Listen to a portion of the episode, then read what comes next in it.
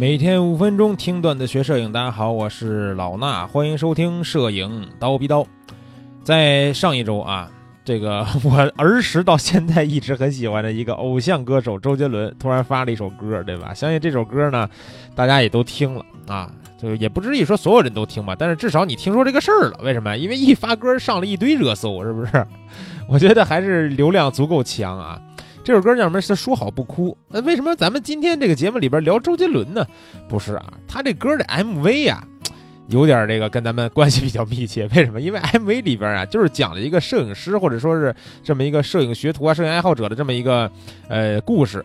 大概的意思呢，他那 MV 就是里边有一个女主和男主嘛，啊，女主为了支持男主的这种摄影梦想，然后一直去卖奶茶、发传单、打工。给男主呢买了一个幺二零哈苏的这个五零三 CW 的相机啊，然后这个故事呢，估计让不少摄影爱好者都流下了酸酸的眼泪，对不对？那这个故事啊，其实在这个 MV 里边啊，我觉得剧情倒是那么回事儿，但是这里边啊，大家都在想说，哎，这女孩真行是吧？给这男孩这个。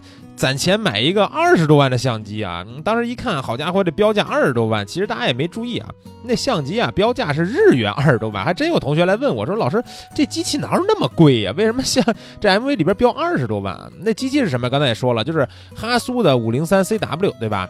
当然了，那个机器上面还搭了一个镜头，就是蔡司的那个八零 F 二点八，这也是给它这个机器的一个套头。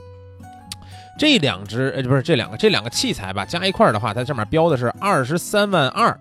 这么一个日元的价格，那个日元的标志啊，有时候跟人民币挺像的，对不对？但是呢，其实人民币大概多少钱？大概是一万五左右啊。不过呢，我们说这个二十三万二啊，也是日本二手的价格，因为这机器很难找全新的。啊，国内呢，二手你如果上一些二手平台的话，有一万四到两万之间的这个价格都有，但是主要看这个相机成色。就这个机器啊，MV 一发布以后啊。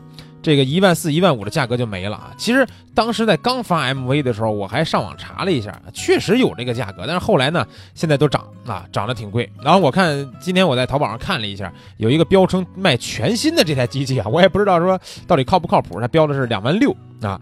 那哈苏这个五零三 CW 它到底是一个什么相机呢？是一个胶片相机，而且是中画幅幺二零的胶片相机。它这个设计非常的精巧，而且呢是坚固耐用。呃，它的体积和重量啊。跟同规格的相机相比呢，都是还算比较小的。它标准的配置就是机身加一个 A 幺二的后背，再加上这个八零二点八这只镜头，这个重量甚至比现在某些这个三十五毫米的单反相机还要轻。再加上蔡司是吧，德国品质啊，高质量的这个镜头，整个这个哈苏的五零三 CW 呢，赢赢得了众多职业摄影师和职业爱好者啊这种信任。但是呢，它缺点啊也是有，对吧？因为没有什么相机是没缺点的。哈苏这个五零三 CW 呢，跟同类的相机相比的话，一是价格偏高，二是这个镜头调焦环的转动角度呢比较大，多次曝光需要卸下胶片后背等等，这些都是它的问题啊。那这个就是这个 MV 里边出现的这么一个相机啊，这个相机因为这支 MV 已经在慢慢慢的涨价了。然后另外呢，我就想说什么呢？它这个相这个 MV 里边其实不光是这一台相机，还有另一台相机啊。还有还有另外两台相机，其中一台呢是这个男主在呃影棚里边去拿着拍摄的这么一台，一看就是个佳能。为什么呢？前面镜头是个红圈，对吧？像我这种用了这么多年佳能的人，一眼就能认出来是佳能。然后呢，经过小编啊，这个我们的小编连续的去仔细的判断，这到底是佳能的什么相机啊？因为我估计肯定是五 D 系列，对吧？我当时还在想是五 D 三还是五 D 四呢？没想到啊，最后判断出来以后，居然是个五 D 二。就是对比了旁边机身的那些插孔，对吧？然后判断出来只有五 D 二有那些插孔。那五 D 二现在已经停产好长时间了，对吧？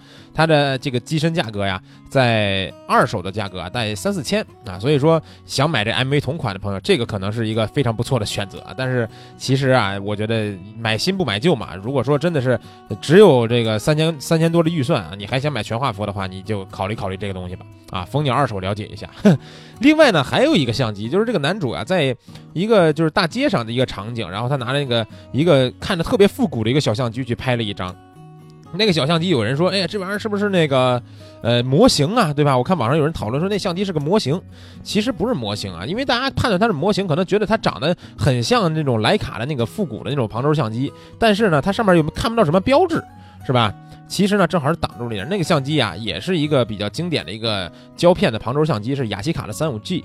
那这个机器呢，大概啊五百块钱左右就能买到的一个胶片机，是一个非常便宜的相机。但是跟你说，现在你五百基本买不着了，为什么？因为这只 MV 它涨价了，哈哈。我看了一下，大概都在八百到一千之间了。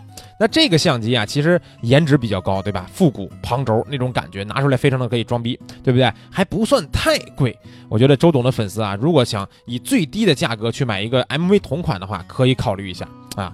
但是你说周杰伦，对吧？我这么喜欢你，好好一个歌手，也是我一直的偶像，为什么拍个 MV 非得搅和一下摄影圈呢？导致这些器材直接涨价啊。不过说起让器材涨价这件事儿啊，我觉得周董还是比不上森山大道，对不对？了解森山大道的人都知道，他喜欢用一个相机是 J R 二一那么一个傻瓜的胶片相机啊，傻瓜机啊。其他的傻瓜胶片机，我觉得几百块钱买一个差不多了，对吧？就是因为森山老师这款 J R 二一啊，涨到八千多甚至上万的价格，那我估计也是没谁了，对吧？没有别人有这种魄力了。所以喜欢雅西卡三五 G 的朋友啊，下手要趁早，万一回头也跟理光 J R 一样越炒越贵。后悔都来不及了，对不对？那说话说回来啊，说了半天周杰伦这首歌，说好不哭，以为我要给你们放吗？这歌我还没法给大家大家放，为什么？因为我花了三块钱，对吧？买的这一花钱买的这个歌呀，我要免费放出来，估计就会有版权问题了。那咱们呢，自己去这个音乐平台上支持一下周董，好不好？咱们这期节目先聊到这儿啊，下期见。